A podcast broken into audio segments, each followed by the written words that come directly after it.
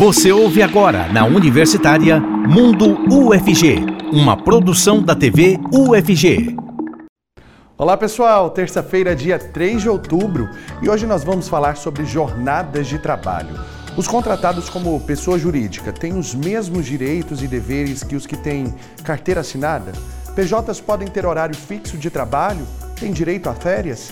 Isso e muito mais a partir de agora, aqui no Mundo UFG.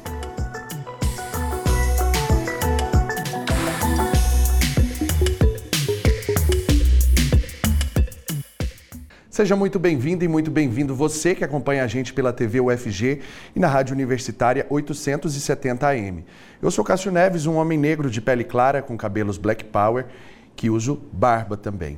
A gente sempre faz a autodescrição, eu faço a minha autodescrição e a descrição do nosso público aqui também, né, dos nossos entrevistados e também dos nossos intérpretes, para o público cego e de baixa visão. E nesse bloco, o intérprete de Libras é o Diogo Marques, integrante do Labitave. Ele se descreve como um homem de pele parda, com cabelos castanhos acobreados e olhos castanhos claros. E eu quero te lembrar também de participar com a gente por meio do nosso WhatsApp. O número é o 629-9181-1406. Vai lá no nosso Instagram, TVUFG, e participe da enquete de hoje, porque daqui a pouquinho a gente traz o resultado para você. E agora eu já quero te convidar para a gente ir aqui para o nosso outro lado do estúdio para receber o nosso convidado que já está aqui com a gente no estúdio, o doutorando em Geografia Flávio Marcos, que é integrante do grupo de pesquisa Trabalho, Território e Políticas Públicas da UFG. Ele se descreve como um homem negro, calvo e com olhos castanhos escuros. Seja muito bem-vindo. E a gente vai receber também o professor Edward Guimarães, professor do curso de Administração da UFG e pesquisador em Psicodinâmica do Trabalho e Empreendedorismo. Ele se descreve como um homem de pele clara, estatura média, magro, com cabelos e olhos castanhos e barba bem aparada. Seja muito bem-vindo, professor. É, boa tarde, Cássio. Boa tarde, telespectadores. Boa tarde, Flávio. É um prazer estar aqui com vocês novamente, né, contribuindo com esse mundo do trabalho. Né? Prazer é todo nosso e muito obrigado por ter aceitado o convite. E aí, para a gente já começar então nesse, nesse nosso bate-papo, existe aí uma reforma trabalhista que a última foi em 2017, né? Que estabelece uma série de, de, de questões que, inclusive, é, a questão do trabalho intermitente. Quero que você comece falando para a gente sobre essas mudanças que ocorreram. Então, boa tarde a todos e a todas, né, telespectadores, estudantes, professores, pessoal aí de casa. É, a reforma trabalhista de 2017, ela trouxe vários desafios aí, né? É, trouxe a perspectiva do trabalho intermitente no Brasil, né? mas também tirou vários outros direitos né, que a classe trabalhadora tinha conquistado nesses vários anos. Né? E aí, e um, e um, outro aspecto importante também da gente pensar e conversar aqui entre nós, né, como que esse mundo do trabalho vem sofrendo alterações, né? A gente tem aí é, os trabalhadores de Uber que não são regulamentados, os trabalhadores de aplicativos que também não são regulamentados. E o que a gente vê nesse processo é, é que é, existe uma grande perca de direitos. Muito se fala né, que a gente que o trabalho ele vai acabar, mas a gente vê o contrário. A gente vê que cada vez mais os trabalhadores de Uber e outros têm uma jornada muito exaustiva e de contrapartida o Estado não está se regulamentando nisso. Então é um ponto para a gente conversar e pensar sobre isso. Professor, a gente percebe realmente que assim, muitas pessoas sendo contratadas enquanto PJs, mas tendo aí uma jornada de trabalho com horários fixos. Isso, de acordo com a legislação, não é, não é permitido, né? É, com certeza, Cássio. É o que a gente observa, né, entre situações que a gente observa, por exemplo, motoristas de Uber, né, entregadores por aplicativos, enfim, uh, há uma, uma tentativa né, de solucionar um problema de países né, como, como o Brasil, né, que a gente tem aí uma, um índice de desemprego muito grande, uh, de oferecer um trabalho, né, uma renda, mas a duras penas, né, porque há uma, um rompimento aí dos direitos trabalhistas, né? que não são cumpridas e uma precarização muito grande do trabalho, né? dada as condições né, e as situações penosas que, que esses trabalhadores passam. Então, por um lado, às vezes tem, a, tem essa ideia né, de uma alternativa flexível de trabalho, por outro lado, a gente tem aí é, situações realmente penosas sem a, a garantia do, dos direitos trabalhistas. O que é observado em questão de ocupação? Porque, assim, muitas vezes é discutido, ah, é, a população hoje, ela está empregada, mas ela está tendo realmente o direito de um trabalhador com esse emprego que ela, que ela exerce? É, Cássio, uma das coisas que a, as pesquisas que a gente está desenvolvendo lá do, do Trapo e também de uma outra rede maior que a gente tem, que é o CEGEV, que é o Centro de Estudo de Geografia do Trabalho, que tem pesquisadores aí em 25 universidades, a gente está observando o seguinte nas nossas pesquisas. Que o, trabalho ele continua existindo, que o trabalho ele continua acontecendo, porém, o que, o que, o que, o que houve né, bastante, principalmente no século XXI, a gente existe um processo de digitalização do trabalho. E esse processo de digitalização do trabalho, hoje, ele, em vez de garantir com que a gente tivesse uma jornada mais reduzida, a gente tivesse mais tempo livre, mais ganhos, ele vem na contramão disso. Por exemplo, voltando aos motoristas eh, de aplicativos e também profissionais liberais que estão, vivem nesse, nesse trabalho de aplicativos eles ficam o tempo à disposição para isso, não tem nenhuma garantia de quando tiver doente, quando tiver outras situações para ter rentabilidade. Um pesquisador muito conhecido aí pela gente, o Ricardo Antunes, mostrou na pandemia que vários motoristas e entregadores, eles não bebem água porque eles não podem ir no banheiro. Então isso também é um problema de saúde pública.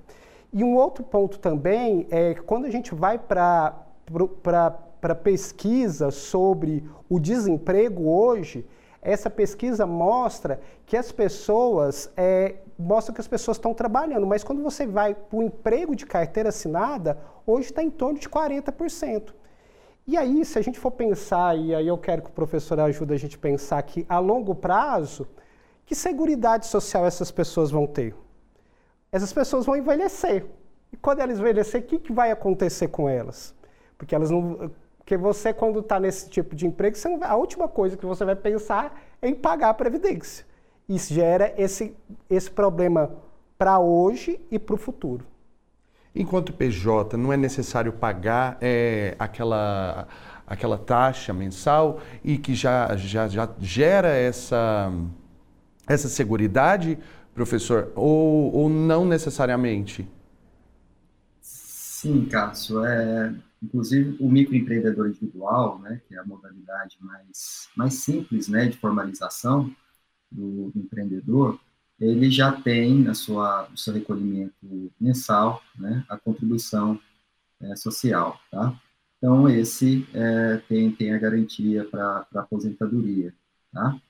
É, mas ah, ainda assim algum, algumas questões, alguns direitos dos trabalhadores que muitas vezes muitos desses trabalhadores eles passam a ser meio que prestadores de serviços, né? E acabam tendo uma frequência, é, eles também não têm aquele seu direito garantido, né? Então a gente vê sim um, um crescimento é, na, na no número de pessoas formalizadas, né, com CNPJ, prestando serviços, isso, por um lado, é um, um aspecto positivo, né? mas, por outro lado, né, como o Flávio colocou, é, esses trabalhadores acabam perdendo é, alguns de seus direitos, né? É, como, por exemplo, se ele não estiver trabalhando, ele não está ganhando, então não tem como ele tirar férias, por exemplo, né? É, os custos operacionais, as condições de trabalho, é ele que precisa custear na, na sua totalidade. Né? A empresa não, oferece essas condições para que ele possa trabalhar. Então, são questões básicas aí, né, ah, que um trabalhador formal, né, pela CLT teria, e que é, esses trabalhadores, tanto com, com o CNPJ, né, ou também os, os, trabalhadores hoje que a gente passa por esse processo de plataformização do trabalho, né, trabalho para empresas de tecnologias aí como Uber, né, é, eles não estão amparados. Agora, em relação às pessoas que têm que trabalham em regime de, de CLT, né, carteira assinada, é, pessoas que têm, por exemplo, oito horas de trabalho. Como que fica o intervalo aí durante esse período, o intervalo de almoço? Qual que é a, a obrigatoriedade segundo a lei? É, segundo, segundo a lei, né, numa, numa carga horária aí de oito horas de trabalho, né, existe uma combinação. Né? Tem, tem muitos locais, por exemplo, que o trabalhador tem duas horas de almoço, né? aí entra geralmente às oito, sai às 16. Outros fazem acordo, por exemplo, para ter uma hora de almoço. Né? É sempre importante a gente pensar, igual o professor estava falando, né? por exemplo, somente nos MEIs e dos PJs que migraram muito, muitos trabalhadores que eram assalariados migraram para essa condição de trabalho, não a gosto, né, a contragosto, né, a grande maioria, que é, essas condições elas vão sendo mais estranguladas, né? Por exemplo, a gente tem uma série de direitos, por exemplo, é, eu sou trabalhador CLT, eu tenho 13 terceiro, eu tenho férias, né? Um conjunto de direitos que esses trabalhadores eles ficam numa condição de mais fragilidade. Talvez, Cássio, o que a gente está vivendo, é, a gente tinha uma classe trabalhadora ali na década de 80, até anteriormente, que ela era mais homogênea, né? E hoje a gente tem uma classe trabalhadora, assim, muito diversa, né? A gente tem um exemplo aqui da 44, ali onde tem um polo que as pessoas, ah, é muito legal, tal. É, só que ali tem muita gente, tem, tem um trabalho invisível ali muito grande na facção, que a pessoa não é contratada, que ela ganha por peça. Então, por exemplo, tem um, tem um trabalhador mesmo na rua que eu moro, que todo dia eu passo 8 horas da noite, ele está lá fazendo facção. E eu saio 6 horas da manhã, ele está lá fazendo facção. Então, é um tipo de trabalho que, para contar ali na, na geração, essa pessoa, ela está empregada, mas é uma condição muito mais precarizada. Né?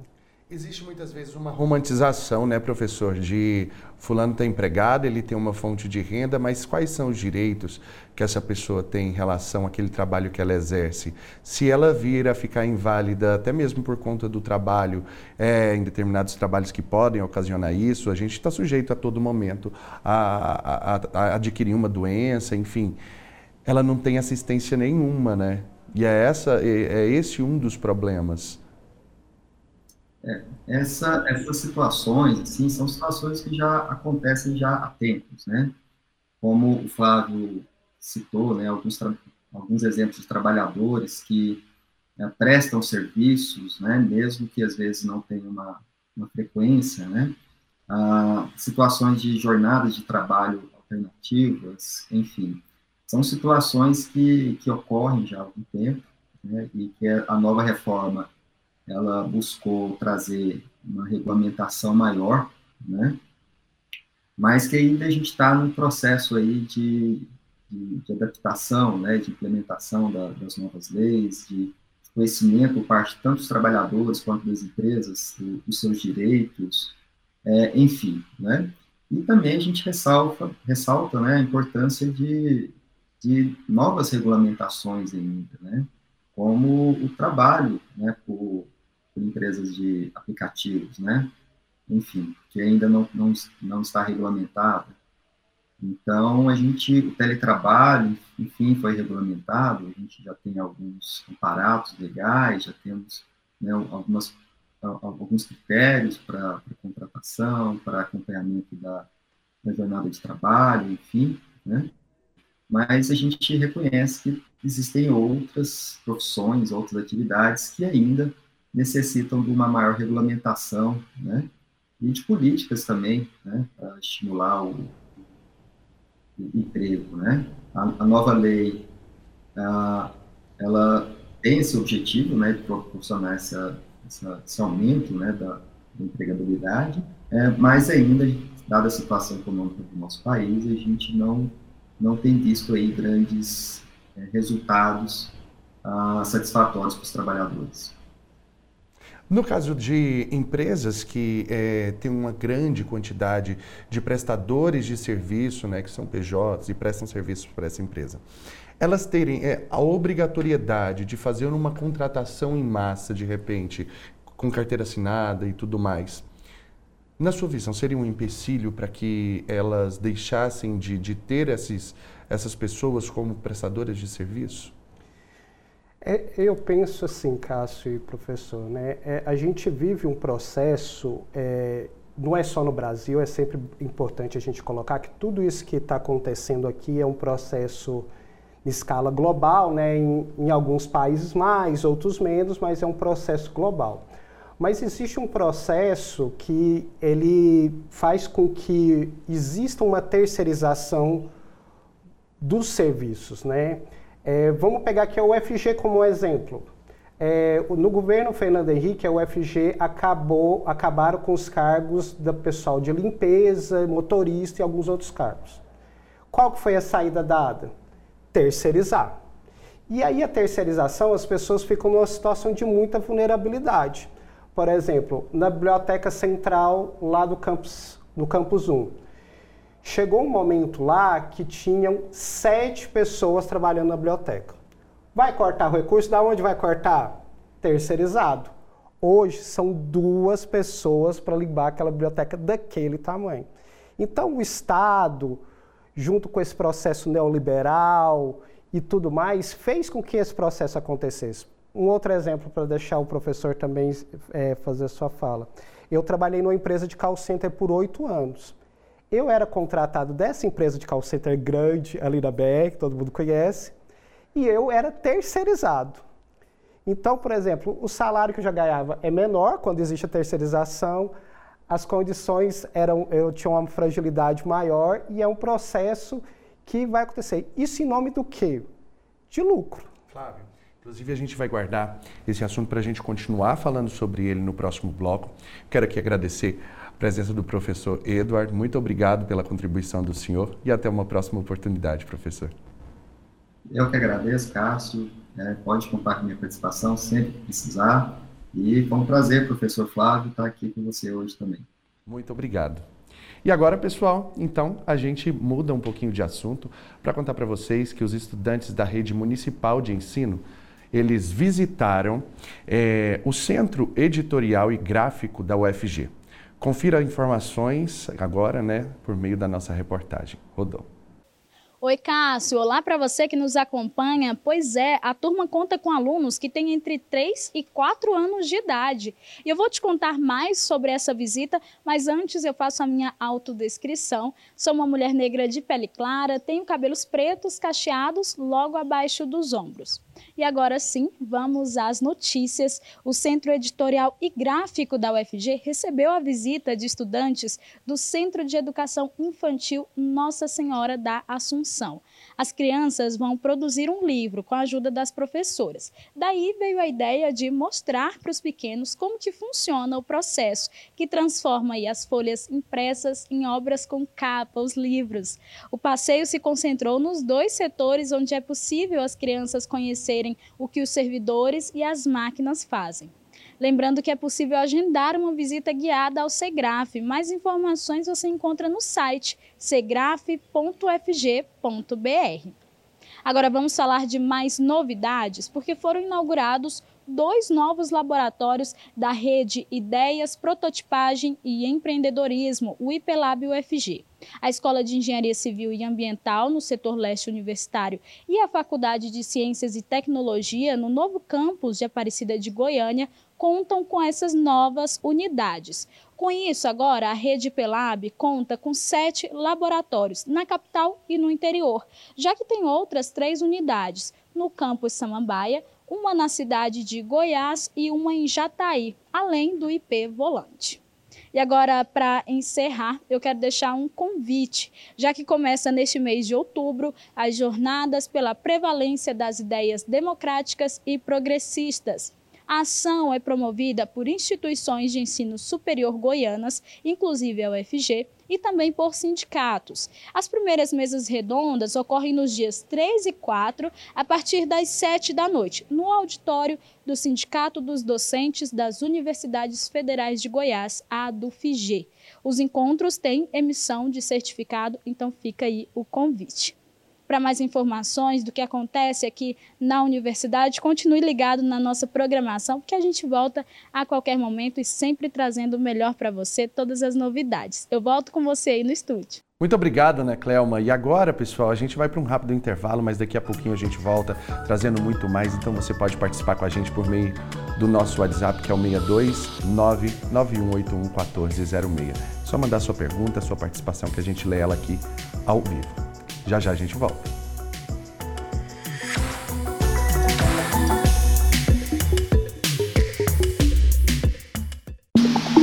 Estamos apresentando Mundo UFG, na Universitária. Já estamos de volta com o Mundo UFG e neste bloco o intérprete de Libras é o Weber Flávio, integrante do Labitave. Ele se descreve como um homem branco com olhos castanhos escuros, poucos cabelos, barba cheia e usa óculos. E continua aqui comigo no estúdio o doutorando em Geografia Flávio Marcos, que é integrante do grupo de pesquisa Trabalho, Território e Políticas Públicas da UFG. E a gente recebe agora, para esse nosso bate-papo, o professor Platão Neto, da Faculdade de Direito da UFG e juiz do Tribunal Regional do Trabalho de Goiás. Ele se descreve como um homem de pele clara, com olhos e cabelos castanhos. Seja muito bem-vindo, professor. É, é Platão ou Platão? Desculpa, a, a, só a, a pronúncia do nome. Pronunciei certo? Muito obrigado, Platão, sim. Platão. Uma alegria participar aqui com vocês. Muito obrigado. E agora quero convidar vocês para gente, é, a gente conferir a nossa enquete, que a gente sempre coloca essas enquetes lá no Instagram para quem está lá em casa assistir, é, poder interagir com a gente. Então a gente vai conferir os resultados como que ficaram. Nós perguntamos assim: quais trabalhadores não podem ser obrigados a cumprir horários fixos? Letra A, trabalhadores PJ, 86% das pessoas responderam que é que são esses trabalhadores PJ. 14% responderam que a letra B, trabalhadores CLT. E 0%, né, ninguém optou pela pela opção C, que é ambos são contratados por horas trabalhadas. E como a gente está vendo aí, a resposta correta é realmente a letra A. Então, os trabalhadores não podem trabalhar com horários fixos, né? São os trabalhadores PJ. Próxima pergunta. Quem tem direito a férias remuneradas com pagamento adicional de um terço do salário? Letra A Trabalhadores PJ, trabalhadores CLT, a letra B e a letra C. Ambos têm direito às mesmas férias. E aí 100% das pessoas responderam a alternativa correta, que é a letra B, trabalhadores CLT.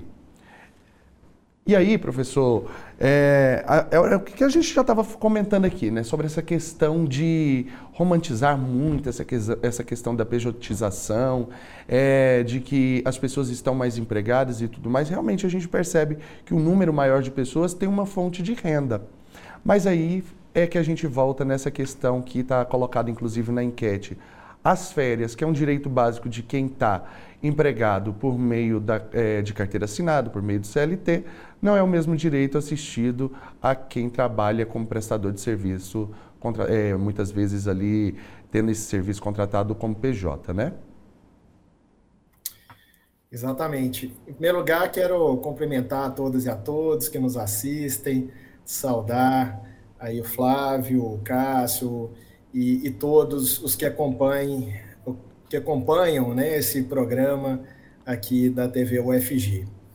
É, de fato, a lei estabelece direitos para aqueles que são contratados no regime da CLT, né, que é a consolidação das leis do trabalho, que define o que é um empregado, né, como aquele que presta serviço é, como pessoa física, daí não é o PJ, né, que tem é, que recebe uma remuneração por isso, então é marcado pela característica da onerosidade, está sob subordinação e trabalha de forma não eventual. Então, esse empregado possui direitos como é, horas, é, né, horas extras, férias mais um terço, décimo terceiro salário, enquanto aquele que é considerado autônomo, que seria o caso do PJ, né, ou da pessoa jurídica, esse não tem aqueles direitos estabelecidos pela CLT e também no artigo 7 da Constituição Federal. E aí nós temos uma outra questão que eu quero trazer aqui também, que é a jornada de quatro dias de trabalho com três de descanso. Em alguns países já foi testado, né? Aqui no Brasil, essa, essa, esses testes parece que vão se iniciar no mês que vem. Como que está isso? Atualiza para a gente, por favor, Flávio. Então, é, eu, é, existe assim, existe, é, se mostra né, que existe uma produtividade né, maior quando você tem uma jornada menor de trabalho, né? Se mostra também que uma, é, tem a jornada de quatro horas, também tem a semana de quatro dias, né? Que são experiências que estão acontecendo aí, né? Mas eu vejo, Cássio, que isso é provavelmente, se acontecer, né? É para uma minoria, né? Acho que a grande maioria das pessoas, infelizmente, elas vão continuando a trabalhar mais, né? Por uma razão que ela, ela, chega, ela é simples, né? Se a gente acredita se uma das possibilidades de gerar riqueza é o trabalho, então você vai querer que a pessoa trabalhe mais, né? E porque a partir desse trabalho, né, que, que se gera a mais-valia, né, como a gente aprende lá na sociologia. Então, eu penso que são projetos que, que são importantes, né? talvez o serviço público pode é, ter esse processo, mas eu acho que para a grande maioria da população que trabalha, eu acho que infelizmente não vai acontecer. São questões que, que realmente a gente a gente vai analisando e percebe que, que, que, existe essa dificuldade, né, Flávio? E aí nós temos participação aqui da Franciele Oga Moreira. Ela pergunta assim, ó. Deixa eu abrir aqui. Por que as bolsas oferecidas no âmbito acadêmico não têm vínculo empregatício? Por que esse tempo de serviço prestado não vale para aposentadoria? O senhor pode responder para a gente, professor Platão? Professor Platão está tendo algum probleminha ali, a gente retoma agora com ele. Enquanto isso, eu, eu passo então a pergunta para o Flávio isso. e aí você pode ir respondendo para a gente. É, a Associação de Pós-Graduação, é, tanto aqui da UFG como nacional, está nessa, nessa luta. Né? A, gente, a gente teve algum avanço, né, que a gente teve um aumento né, em relação às bolsas, tanto de mestrado quanto de doutorado, né? Mas ainda está numa discussão sobre isso, sobre esse processo de os estudantes de pós-graduação que recebem bolsa contar para o tempo de aposentadoria. Só que a gente sabe, assim, é um processo lento que ainda está em estudo, mas existe, tá, pelo menos nesse governo que é um pouco mais progressista, né, existe essa possibilidade, Cássio. Já existe algumas reuniões no CNPq para colocar essa situação a gente percebe que assim é muito muitos profissionais né eles se dedicam aí durante tanto tempo né na academia professor. E aí quando é, percebem já foram longos anos nessa dedicação mas que de fato não tem esse reconhecimento em termos trabalhistas né? Exato.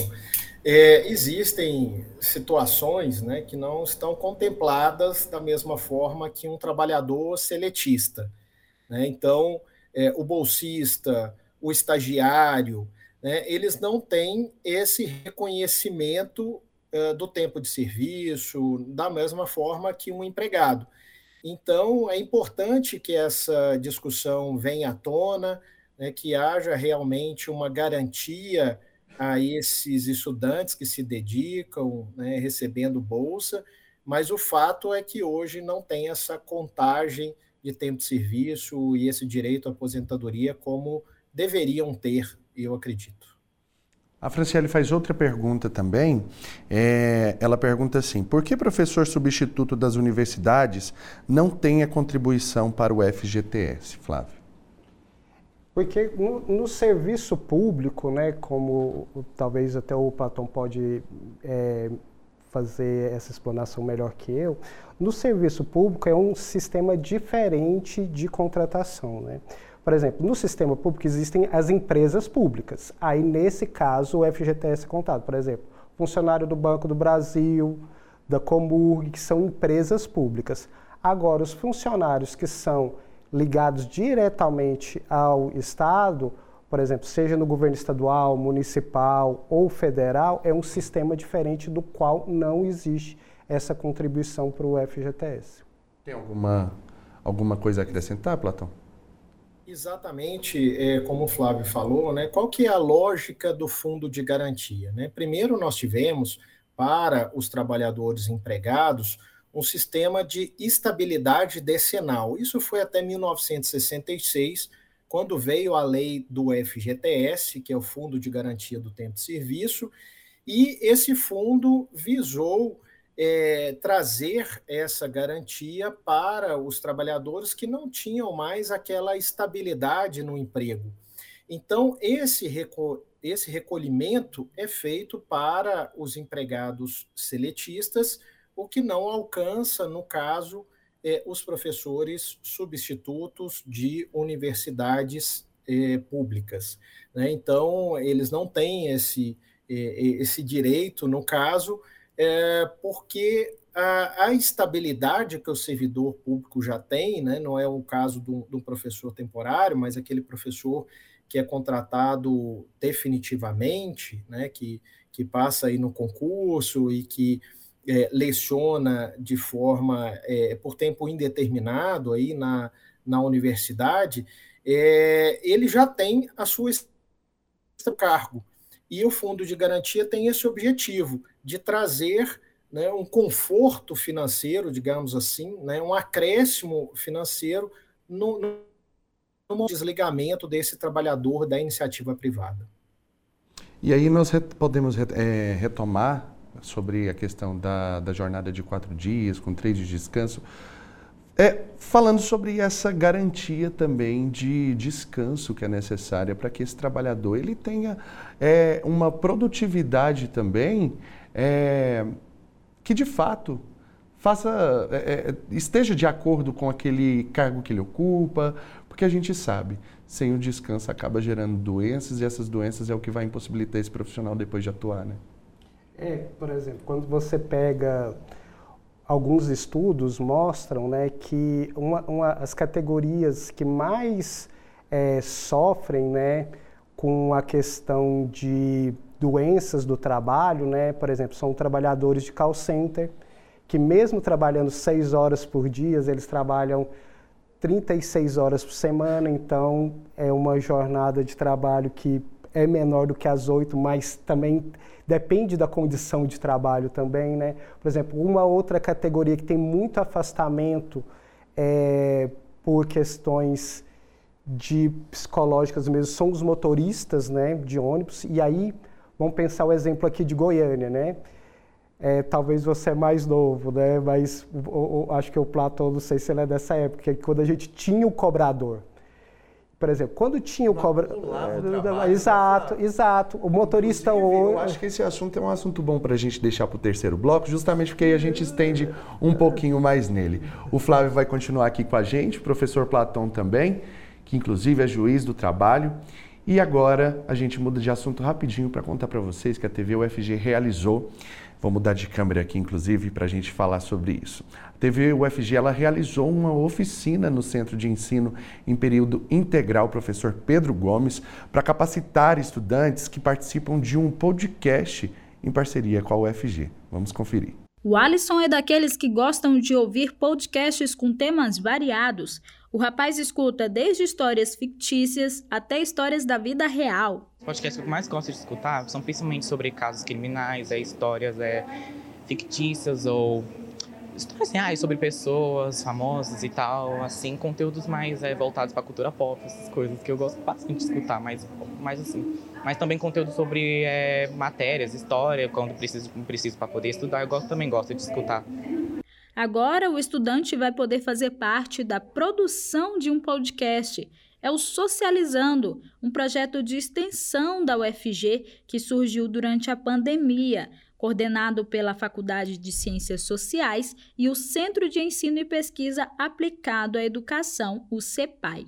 O podcast expandiu e agora, em parceria com o Centro de Ensino em Período Integral Professor Pedro Gomes, vai ser desenvolvido por estudantes do segundo ano do ensino médio. A UFG é uma referência né, na nossa região, uma referência no nosso estado. Então, quando a UFG vem à escola, os estudantes falam assim: opa, o meu trabalho está sendo reconhecido, porque a UFG está aqui. Então, esse contato né, que eles têm com a UFG antes mesmo da graduação, ainda no ensino médio, serve como motivacional, como um projeto de vida, né? Porque eles olham para vocês e eles veem isso como um futuro próximo, como uma expectativa, né? A parceria da UFG com o colégio existe há mais de 10 anos, com diferentes projetos. O podcast é o mais recente. Os participantes tiveram oficinas ministradas pela TV UFG por meio dele. O objetivo é aprender as ferramentas para gravação e edição de vídeo usando o celular projeto ele traz é, uma relação, né, é, comunidade-universidade, que é a proposta da extensão, né? O convite da, da, da rede TV UFG é para qualificar, né, nós professores, os meninos e as meninas. Eu também estou trazendo hoje né, os estagiários para participar das oficinas, para poder contribuir na construção do podcast. Trabalhar os conteúdos de sociologia, de ciências sociais, com maior qualidade. Um podcast que não seja só podcast, né, mas seja também visual, criação de audiovisual. Com certeza, a sociedade atual é bem diferente de décadas e até séculos atrás, época em que viveram os principais clássicos da sociologia. Mas se as ideias deles nos ajudam a entender a sociedade hoje, por que não usar ferramentas atuais para aprender e até divulgar esse conhecimento.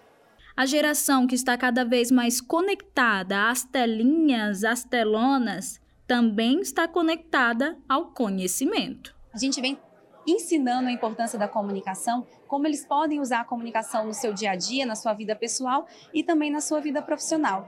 E, claro, apresentar um pouquinho né, da nossa profissão, da nossa emissora, o que, que a gente faz aqui, o nosso papel de formação. E para além de visitar as escolas e para além de receber esses estudantes na TVFG, a gente tem a nossa telinha e a gente passa programação de muita qualidade, programação educativa e cultural. E a gente também tem um papel de formação com o nosso público que está em casa assistindo a gente.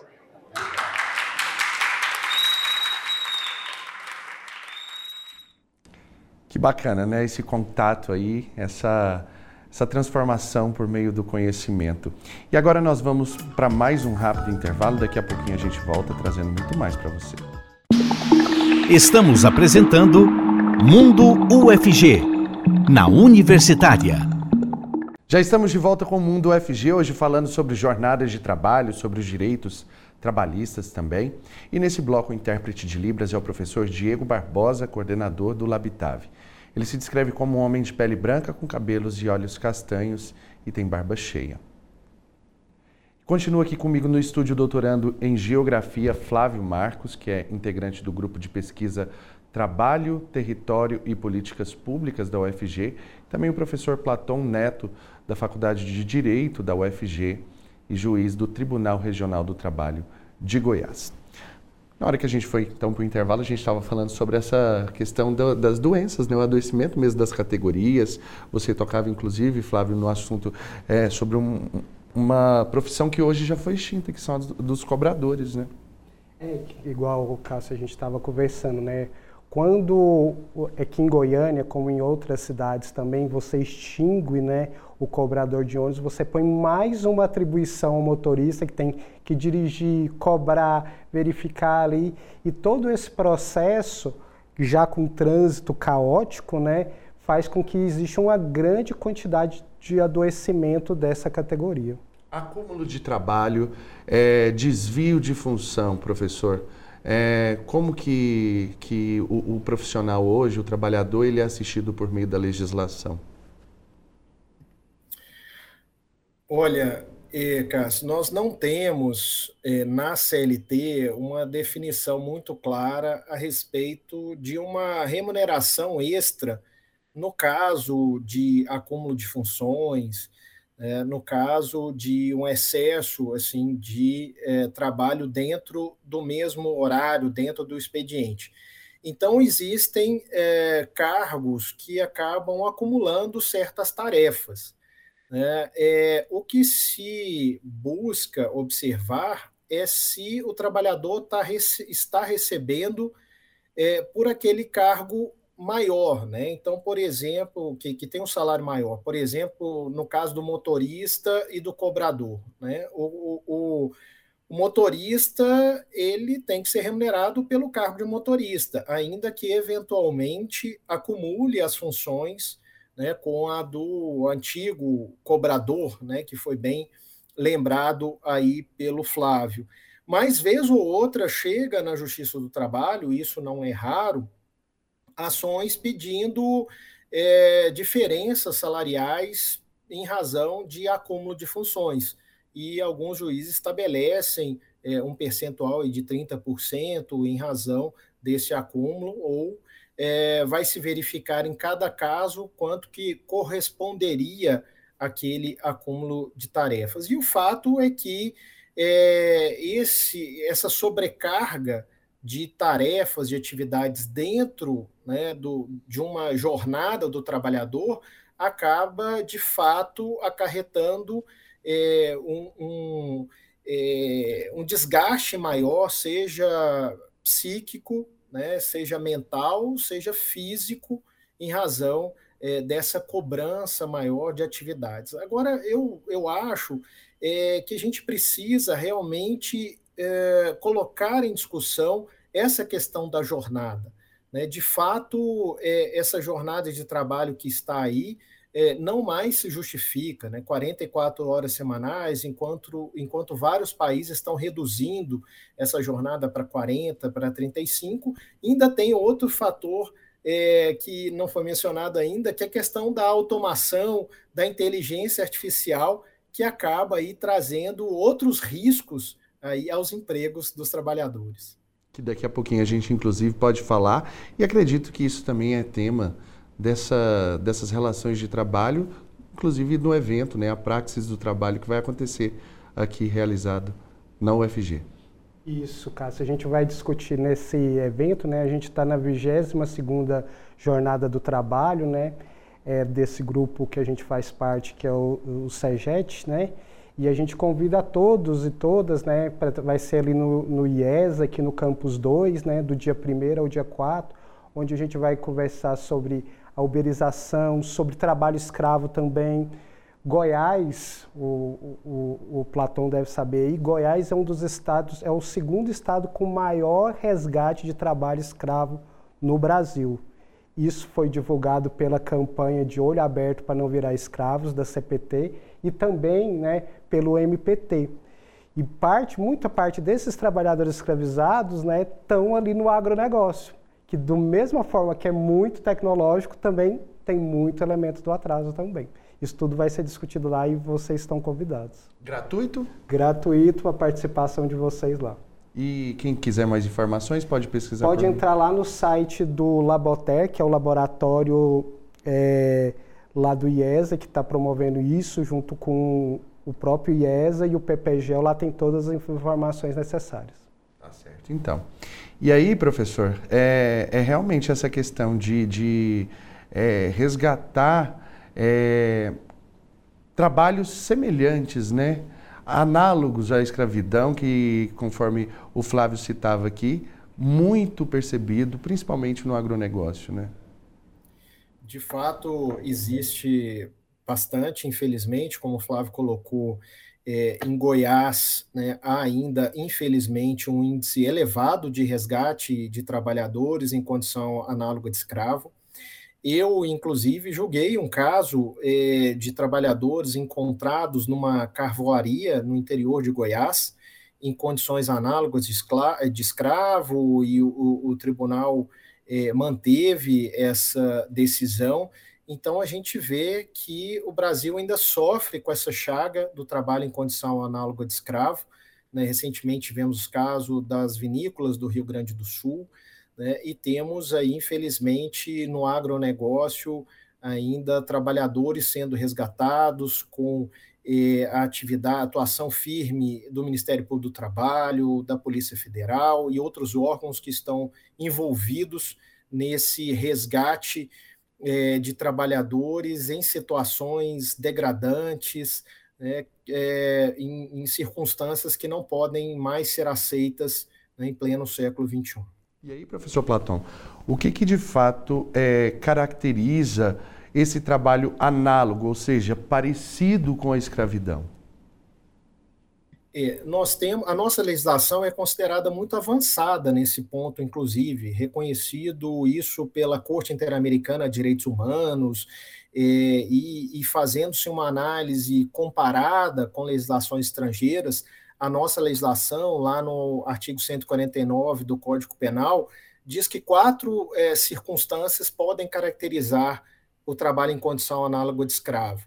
Né? Aquela restrição à locomoção, que é a mais típica, a, a situação de servidão, é, servidão é, o, por dívida, o trabalhador ele se endivida de modo que ele não consegue sair daquele trabalho, a situação de jornada exaustiva, né, trabalhar por 14, 16 horas por dia, e as condições degradantes, que é a situação mais encontrada aí no agronegócio, é, em Goiás, no interior de São Paulo também. Nós temos é, trabalhadores em condições desumanas. Né? O caso que eu julguei, por exemplo, é, os trabalhadores não tinham é, lugar para dormir, eles dormiam no chão, eles viviam num cômodo só.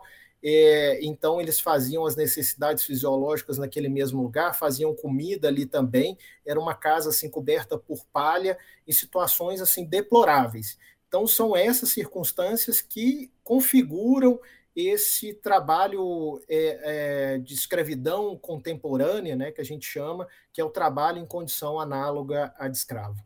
Inclusive, quem perceber esse tipo de trabalho sendo executado, você que sei lá, se estiver passando por essa situação também, é, souber de algum lugar que esteja empregando nessas condições, pode fazer denúncia também, né, Flávio? Pode ligar no Disque 100 e pode também denunciar na plataforma IP. É uma plataforma que do Ministério Público lá do Trabalho que você pode fazer denúncia. É, você não vai ser, ela, ela não vai te identificar, de identificar né? e tudo mais, você pode fazer essa denúncia lá. É um processo de, de denúncia sigilosa e que de fato contribui muito para o trabalho também do próprio TRT, conforme o professor Platão, que também é juiz do trabalho, nos dizia. E aí, é, você passou o site, inclusive, para o pessoal entrar em contato e tirar mais informações a respeito do evento que vai acontecer, né, falando sobre as jornadas de trabalho.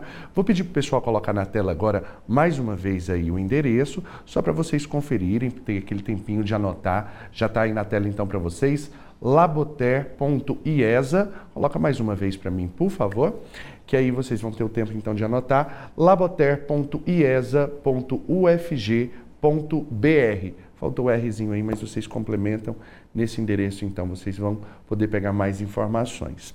Outro ponto que é importante a gente destacar é sobre a questão das licenças, né? tanto a licença paternidade quanto a licença maternidade. Nós temos aí estabelecido o, um, um direito de 120 dias para as mães né, que, que, que tiveram seus filhos e para os pais uma quantidade de sete dias. É isso mesmo, Flávio?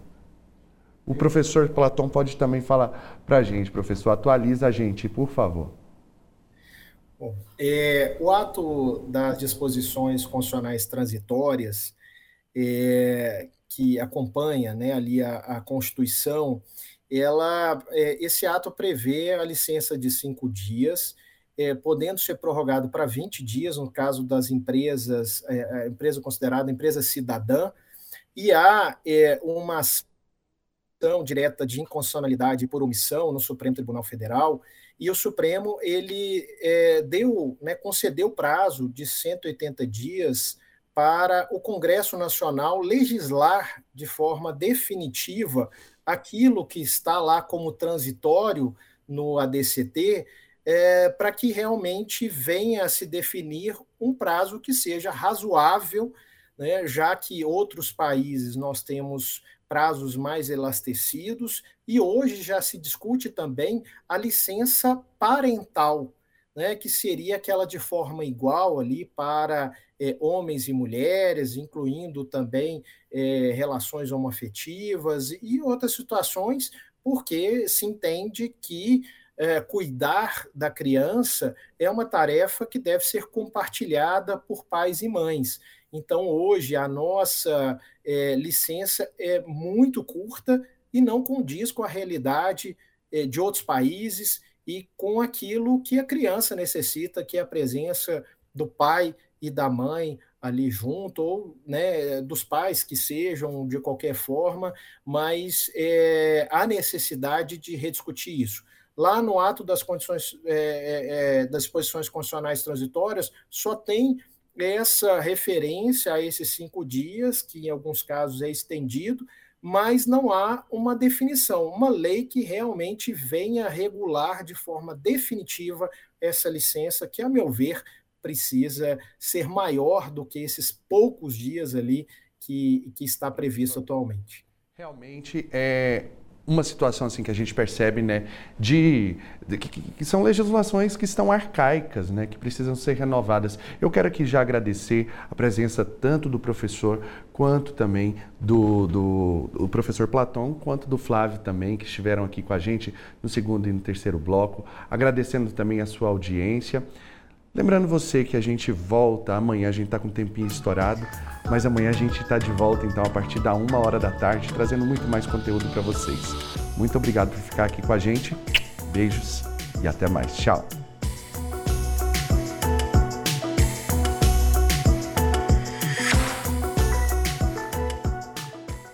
Você ouviu na Universitária Mundo UFG, uma produção da TV UFG.